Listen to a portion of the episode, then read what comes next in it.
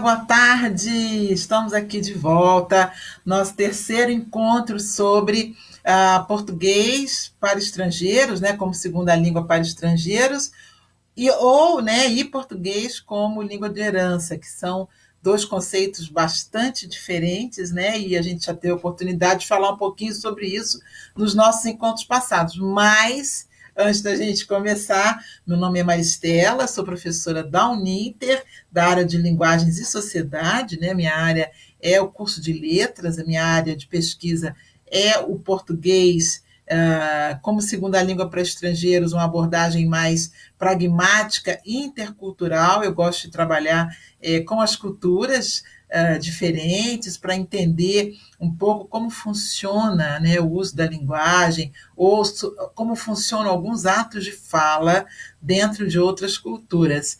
E tudo começou com o português como língua estrangeira. Então, nós estamos aqui hoje, eu, professora Maristela, nesse projeto super bacana da Uniter, que é o projeto Para a Vida Não Parar. Né? Enquanto nós estivermos em casa, fazendo esse isolamento necessário, né? isso é muito importante para que a gente consiga é, deter aí é, o contágio pelo coronavírus. Então, está todo mundo imbuído de fazer isso, sabendo que é, é, é, tem um sacrifício, né? A gente sabe que é um sacrifício, mas é importante para que a gente consiga se manter saudável e manter saudável as pessoas que a gente é, ama também. Então, hoje, então, mais um encontro nosso no projeto para a vida não parar. Enquanto você está em casa, é, você tem aí várias atividades com as quais você pode se ocupar. Então, a gente tem atividades na área de educação física, na área de matemática, na área de história, na área de letras, que é essa, é, hoje, nesse horário, nós estamos conversando aqui com vocês. Então, há muitas oportunidades uh, de que a gente possa fazer alguma coisa, mesmo estando em casa nesse momento, ok? Bom, nós conversamos, vamos fazer só um retrospecto bem rápido, né, sobre uh, o nosso bate-papo, como tem sido o nosso bate-papo até aqui. Se tiver alguém chegando agora, não vai é, se sentir tão perdido. Nós estamos conversando a respeito de uma área de ensino de segunda língua, de ensino de língua estrangeira, que pertence à área da linguística, mais especificamente da linguística aplicada que é uma área voltada para as questões né, da, uh, do ensino da língua, então nós vamos, dentro da linguística aplicada, é, ter acesso às teorias, ter acesso às abordagens de ensino de segunda língua, que vão fundamentar o nosso conhecimento para que a gente possa, então, trabalhar com uh, uh, o português como língua estrangeira. Poderia ser o inglês como língua estrangeira, poderia ser outras línguas estrangeiras. No nosso caso aqui é o português como língua estrangeira, que é uma metodologia né, bem específica de ensino do português, no caso português brasileiro, para falantes de outras línguas. Então, eu posso trabalhar uh, nessa área fora do Brasil, ensinando pessoas que queiram aprender o português brasileiro, ou eu posso trabalhar aqui mesmo no Brasil, na minha cidade, numa empresa ou na casa de algum estrangeiro que queira aprender o português do Brasil. Nós vimos alguns materiais, né, bastante é, é, é variados, dependendo, claro, sempre da necessidade do nosso aluno. Então, o aluno é quem vai é, determinar o tipo de material que a gente vai utilizar. Tem muito material no mercado, né? A gente teve a oportunidade aqui de ver, ver alguns. Então, é, dos mais antigos até os mais atuais, nós temos Avenida Brasil, Falar e Escrever em Português do Brasil, é, é, passa, o livro Passagens, uh, o Bem-vindo, que é um, é um, é, é um, é um material é, bastante utilizado, né? sempre foi muito utilizado, porque ele tem é, bastante é, apoio para o professor, né, em termos de exercício, atividades, sugestões, acompanhado de vídeo, enfim, uma série é, de, de, de, materiais que podem ser utilizados aí para a gente poder fazer uma aula bacana, elaborar uma aula boa, com atividades interessantes para os nossos alunos. Na segunda aula, no segundo papo, encontro, nós falamos um pouquinho sobre como seria uma primeira aula de português para estrangeiros. O que a gente faria? Bom, a princípio, nós poderíamos começar fazendo uma apresentação, né? É, apresentando é, os alunos, primeiro nós mesmos, né? Eu sou professora Maristela, enfim, e uh, os alunos também fazendo esse mesmo processo. Isso já é uma atividade bastante é, é interessante. Lembrando, né, que nós comentamos aqui na, no nosso encontro anterior, anote sempre no quadro tudo aquilo que você está é, é, é, é, perguntando, falando com os alunos, as palavras, os verbos, porque esse material que você está ali registrando, ele vai ser utilizado para que você faça, então, atividades de fixação com esse aluno. Nessa primeira aula, a gente não vai falar de gramática, a gente não vai fazer exercício de gramática, será justamente essa oportunidade do aluno se apresentar dizer de onde é, de que país ele é, de que cidade, uh, quanto tempo ele está no Brasil. Então, uma conversa bem informal, registrando tudo isso no quadro, para que você possa ir retomando isso que foi conversado. Ora, é, nós fizemos aqui né, até um cartazinho, né? Com algumas perguntas que a gente pode fazer para o aluno. Olá, como vai? Oi, tudo bem?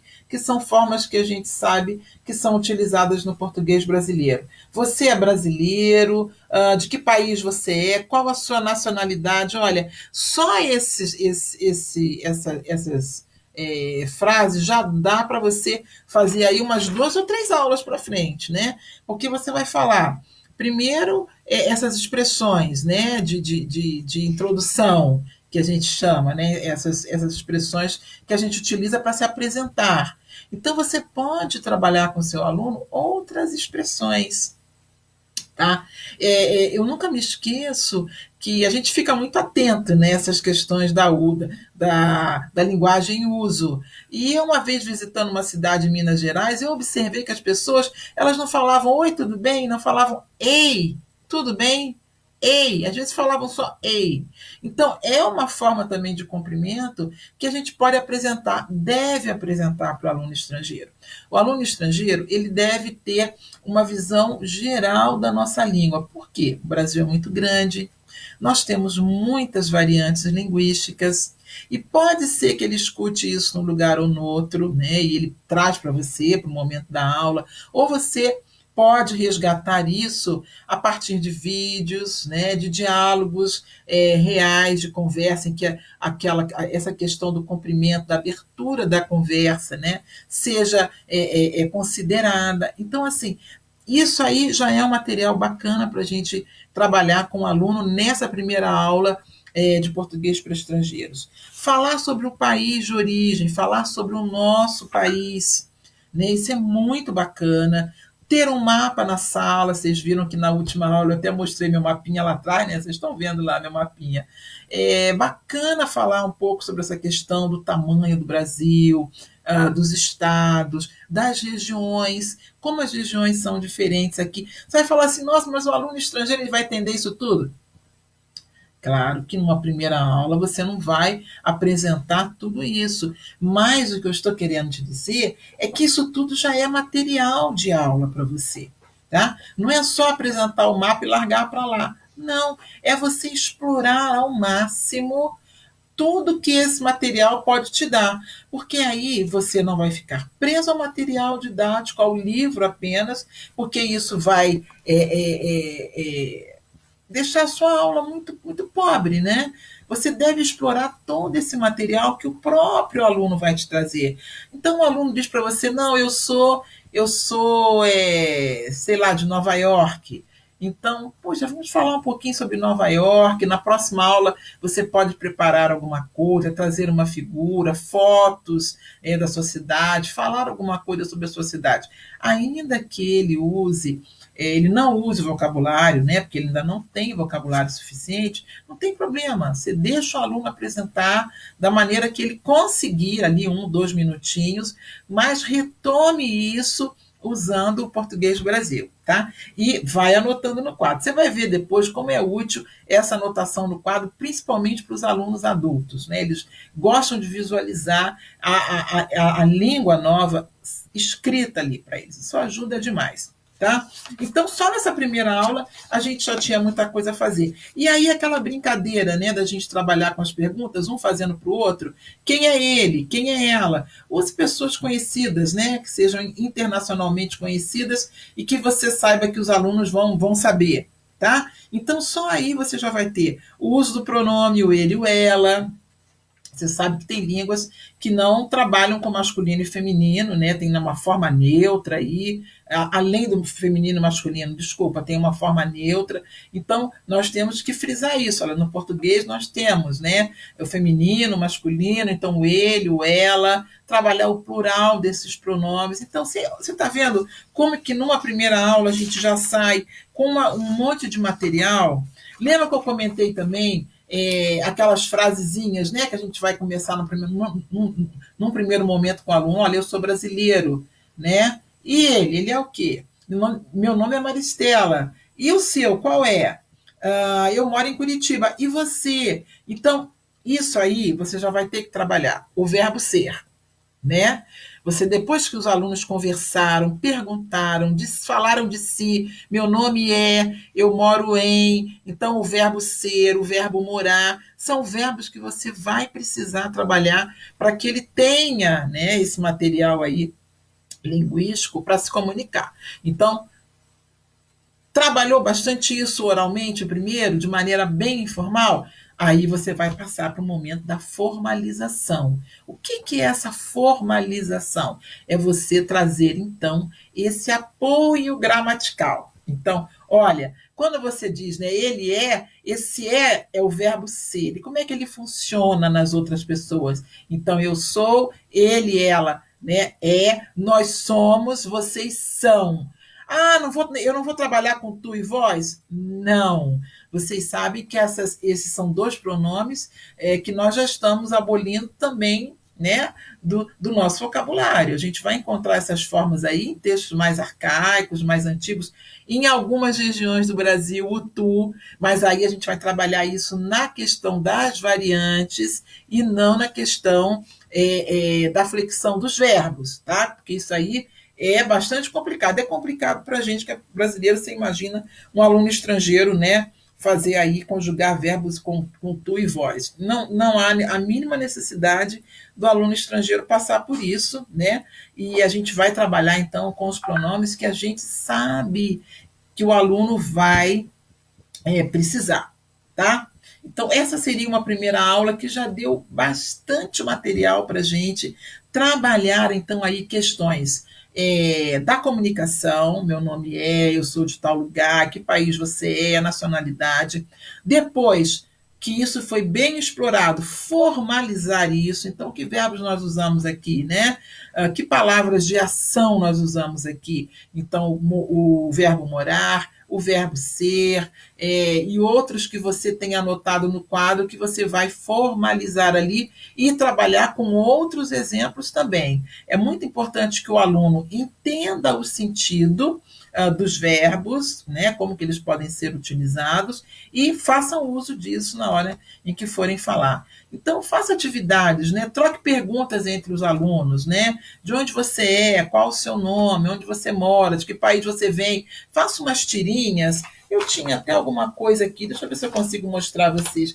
Porque é muito bacana, porque eles vão trocando isso e vão é, fazendo é, essas perguntas, né? Por exemplo, eu não tenho a tirinha pronta aqui, mas eu cortava um pedacinho de papel com os meus alunos e escrevia as perguntas ali, tá? Sem muito compromisso. Então, é, você mora, você, você fuma, é, ele mora no Rio, ele estuda francês, ele dança samba, ele acorda cedo ou tarde. Então, são perguntas que você vai fazer para que os alunos façam entre si, então, isso é um exercício bacana, você está ali, né, passando, escutando e vendo como é que a coisa está se desenvolvendo. E depois, se algum aluno quiser é, é, é, falar isso, né, de maneira audível ali para a turma toda, maravilha, melhor ainda. A gente tem mais interação. Então, a interação e o uso são muito importantes, são valiosos numa, área, numa aula de português para estrangeiros.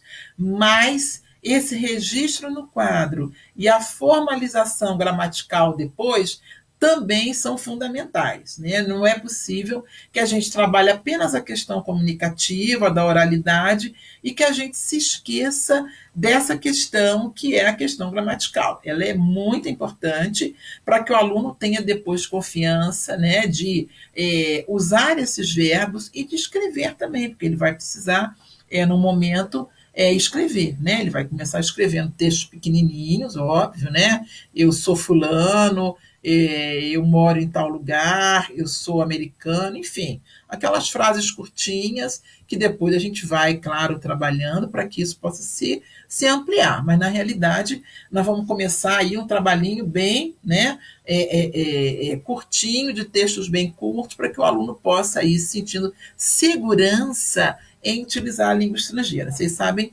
que isso não é fácil, né? Quem já estudou língua estrangeira sabe que principalmente para o aluno adulto. Né? Há toda uma questão aí é, é, emocional com uma língua estrangeira. Tá? Isso aí vários autores falam. Um autor que é de, que trabalha né, com essa questão é o Krashen, e ele vai dizer o seguinte: olha, há uma questão é, é, é afetiva em relação a essa língua que está sendo aprendida. Às vezes ele está aprendendo uma língua porque ele precisa né? Não é uma coisa que ele foi estudar porque ah, ele quer aprender uma língua nova, não. Ele está numa situação, por exemplo, de, de asilo político, né? de, de, de emprego. Ele precisa aprender aquela língua e, às vezes, é uma situação é, difícil para o aluno. Né? Existem vários componentes aí emocionais, psicológicos, que interferem. E para o aluno adulto, é, falar numa língua estrangeira sem muita é, sem muita confiança é muito difícil né, para o adulto é, é, errar. Né? Então, ele fica ali pensando, pensando para tentar acertar e não ter que passar por essa situação. Então, o filtro afetivo, que é essa situação né, de estar aprendendo uma língua nova e ter que utilizar essa língua, para o adulto, ela é uma situação que tem que ser levada em consideração o filtro afetivo, é que vai permitir que ele tenha essa tranquilidade de tentar errar. É assim que a gente aprende língua estrangeira, não é verdade? A gente não, não, não, sai falando tudo, né? Você fica ali pensando, poxa, é isso, é aquilo e tal, tentando fazer, às vezes, uma tradução que hum, a gente sabe que não funciona na língua estrangeira, mas é o recurso que o, o adulto tem. Né? Ele já tem uma primeira língua é, sedimentada, e ele entende como essa língua funciona, e é claro que ele vai tentar fazer isso com a língua que ele está aprendendo, com a língua estrangeira. Então, é importante que o professor tenha esse conhecimento de que existem essas questões, além da aprendizagem da língua, existem questões afetivas, emocionais. Por que, que eu estou aprendendo essa língua? Por que, que esse aluno veio parar aqui? Né? Quais são as questões que estão fazendo com que ele precise aprender o português do Brasil? Então, quando a gente é, entende esse contexto do aluno, a gente é, é consegue trabalhar com esse aluno de maneira mais próxima, mais afetiva, porque às vezes são alunos em situações difíceis, né? Estão num país novo, não entendem nada. Você imagina uma situação dessa, você olhar para uma língua estrangeira e você tá, você se sente um analfabeto. Você é um adulto alfabetizado na sua língua, mas diante da língua estrangeira você é uma pessoa analfabeta. Então, isso traz para nós, né, como, como professores, como pessoas que estão ali trabalhando com esse aluno estrangeiro, essa consciência de que essa pessoa ela precisa ser acolhida nessa língua estrangeira, ela precisa ser é, é, abraçada para que, é, que esse aprendizado transcorra de maneira é, mais tranquila. Ok? Então, essa, esses foram os nossos encontros é, anteriores, conversamos bastante sobre isso. E hoje eu tinha comentado com vocês que uh, quando a gente ensina uma língua estrangeira, nós não estamos apenas ensinando questões gramaticais e linguísticas. Eu não estou ensinando só o passado, o presente, é, o imperfeito, o subjuntivo, as preposições. Claro, nós vamos ensinar isso também, mas na medida em que nós ensinamos essas questões, né, é, questões gramaticais da nossa língua, nós estamos também ensinando questões culturais. Isso é fundamental que fique bastante claro para você. Tá? Nós estamos ensinando para esse aluno uma maneira de entender o mundo, uma maneira de entender a realidade, uma maneira né, de enxergar o seu entorno. Você pode pensar assim, né, como o exemplo que eu dei. Não sei se, se alguns alunos estavam aqui conosco e se lembram dessa questão. Eu dei um exemplo de um aluno meu americano, né, de português para estrangeiros, o Jamie, que eu perguntei para ele o que, que era o almoço dele. Ele me falou é, uma, uma torrada, manteiga de amendoim e iogurte. Né? Isso para mim jamais seria um almoço, mas na cultura dele é um almoço, é uma refeição. Então, essa é uma questão cultural que passa pelas questões gramaticais. Claro, eu vou precisar me organizar linguisticamente em relação a, a, isso, mas há uma questão cultural aí por trás de hábito de alimentação, de horário de alimentação, de coisas que se comem na hora do almoço e coisas que não se comem na hora do almoço em determinadas culturas. Então, tudo isso faz parte do aprender uma língua estrangeira e o português não está fora disso. Gente, estou bem feliz porque tem um pessoal aqui, olha, nos acompanhando. Gente, obrigada. A Terezinha do Polo de Bauru, o Rafael, a Franciane Montelo, está aqui também de Caldas Novas. Muito obrigada, bacana ter vocês aqui é, acompanhando a gente nessa, nessa live sobre português para estrangeiro. A Deise Souza, bem bacana também. Gente, muito bem-vindos, obrigado pela companhia de vocês, falando sobre esse tema que a gente gosta muito, né? Como ensinar português é, para estrangeiros, nesse projeto bacana da Uninter, para a vida não parar. Né? A vida não para e a gente, enquanto está é, nesse período aí de isolamento social, a gente está aprendendo coisas para projetar aí, quem sabe no futuro a gente trabalhar com alunos estrangeiros, ter essa oportunidade e descobrir aí uma área totalmente nova, tá? Então, bacana vocês estarem aqui, obrigada. Então, continuando, é, ensinar uma língua é ensinar uma cultura. E eu falei também que era muito importante que uh, a, a, pessoa que se dedica, o professor que se dedica a trabalhar com estrangeiros, que ele conheça a cultura brasileira. Não tem nada mais triste do que a gente ver uh, um brasileiro falar, falando mal do Brasil para um estrangeiro. Eu garanto a vocês, e eu já tenho essa experiência na minha vida, que é muito difícil um estrangeiro falar mal do país dele. É muito difícil.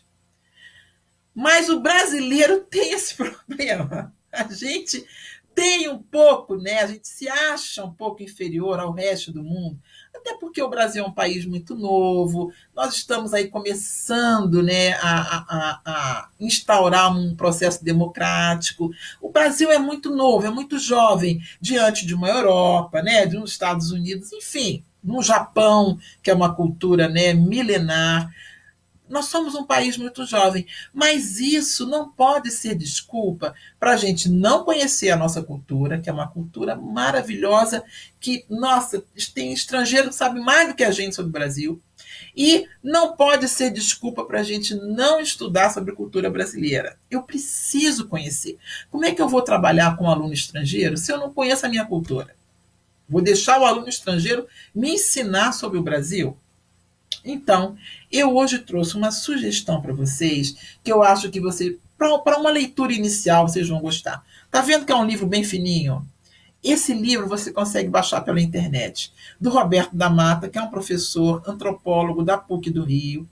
Ele tem vários livros dele. Esse aqui é um dos livros assim mais tranquilinhos que você vai ler numa sentada. Aproveita esse isolamento aí e leia esse livro. O que faz o Brasil, com B minúsculo, Brasil, tá? Esse livro é um pontapé inicial para você que quer saber mais sobre a cultura brasileira. Quem somos? Quem são os brasileiros? Por que nós somos como somos? Uh, como é que a gente se relaciona com as questões é, é, religiosas, com as festas né, uh, que nós temos no Brasil, por que, que nós priorizamos tanto é, a família, os amigos? Como é que é a família brasileira? Um bom assunto. Como é que é a família brasileira? Deixa eu te perguntar. Ontem foi Páscoa, né? Várias famílias se reuniram aí pelo WhatsApp, pelo FaceTime, por, por várias plataformas, tentando se encontrar de alguma forma, porque nós temos essa questão familiar muito forte no Brasil. Né? Então, família não é só pai, mãe e filhos, não. É pai, mãe, filhos, é aquela amiga de, de, de infância que foi criada com você, que casou, tem filhos também, é sua comadre, isso também é sua família. Né? Então, a família no Brasil é, é, é o primo do primo que vem passar férias na tua casa, ele também é, passa a ser da família. Então, a família no Brasil é uma família extensa, diferente, por exemplo, da família americana, que é pai, mãe e filhos, e filhos até 16 anos, né? Porque eles vão, terminam o ensino médio, os que vão fazer universidade, que não são todos também, os que vão fazer, vão morar na universidade e tchau. Tchau, mamãe, tchau, papai. Só ações de graça, Natal e olhe lá. Porque é uma cultura que entende diferente as questões familiares, né? Uma mãe brasileira, para ela, se o filho está fazendo faculdade, está em casa ainda, não casou, está em casa ainda, embora as coisas já estejam mudando bastante, mas é uma família que é muito, muito, muito unida, né? Que se preza muito, que se valoriza muito e que se tiver que escolher entre um estranho e um familiar ou um conhecido de um familiar, nós vamos dar preferência a essas pessoas, porque esses laços, né, esses laços familiares que se estendem para esse universo de pessoas que nós conhecemos, eles são muito fortes. E isso vai, vai aparecer lá na hora que você mandar um currículo para um amigo seu. Olha, chama fulano, é filho de uma amiga minha, não é qualquer pessoa, ele é filho de uma amiga minha, cresceu comigo, é minha madrinha, minha cunhada, é minha comadre. A família no Brasil é assim. E essas relações familiares no Brasil, elas vão se estendendo para questões privadas, como, por exemplo, o ambiente de trabalho, né? É, é, é uma entrega de currículo, enfim, é importante que a gente saiba, conheça esse aspecto aspecto da nossa cultura para a gente entender como funciona a família brasileira. Esses laços que são de sangue, mas também são de é, é, é, compadrio, né? O Roberto da Mata ele vai dizer são, são laços de compadrio. Nós, é, é, há, há, uma, há uma união ali entre as pessoas que extrapola a questão é, do sangue, extrapola né? Pela amizade, pela convivência, porque a minha mãe era amiga da mãe dela, a gente é primo de consideração, né? Quantas vezes a gente escuta isso? Ele não é meu primo, não, é primo de consideração. É como se fosse meu primo, é meu primo. Então, no Brasil, a gente trabalha com essas questões. E essas questões, gente, elas vão aparecer na maneira como a gente utiliza a linguagem. Tá? Então, palavras como é, comadre, compadrio, é, é, é QI, essa expressão QI, aí no sentido né, que já se ampliou, que é quem indica, quem indicou fulano? Ah, foi Beltrano, que é amiga da mãe, do pai, do tio, que é um conhecido, enfim. Isso é, tem um valor dentro da nossa cultura, que não vai ser igual à cultura americana, não vai ser igual à japonesa, não vai ser igual à cultura é, é, é, é, italiana, portuguesa, mesmo os países que têm língua como língua oficial o português, eles vão é, é, ter comportamentos sociais e linguísticos diferenciados, tá? Então, essa é uma questão cultural que a gente está conversando aqui, né, que estamos aqui discutindo, que interfere ou que aparece nas questões é, de interação na nossa cultura. Então, é muito importante. Dá uma olhadinha, tenta baixar esse livro aí pela internet, Roberto da Mata, O que faz o Brasil Brasil, e comece a conhecer um pouquinho da nossa cultura.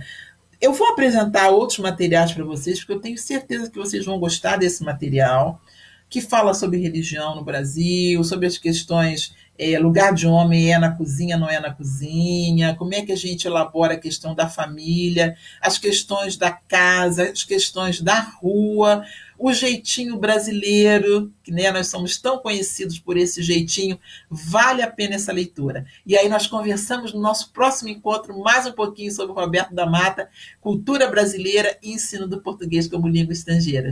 Gente, muito obrigada. Keila, Sandro, Lilian e tantos outros estiveram com a gente aqui acompanhando essa aula. Um abraço, uma boa semana para vocês, gente. Tchau.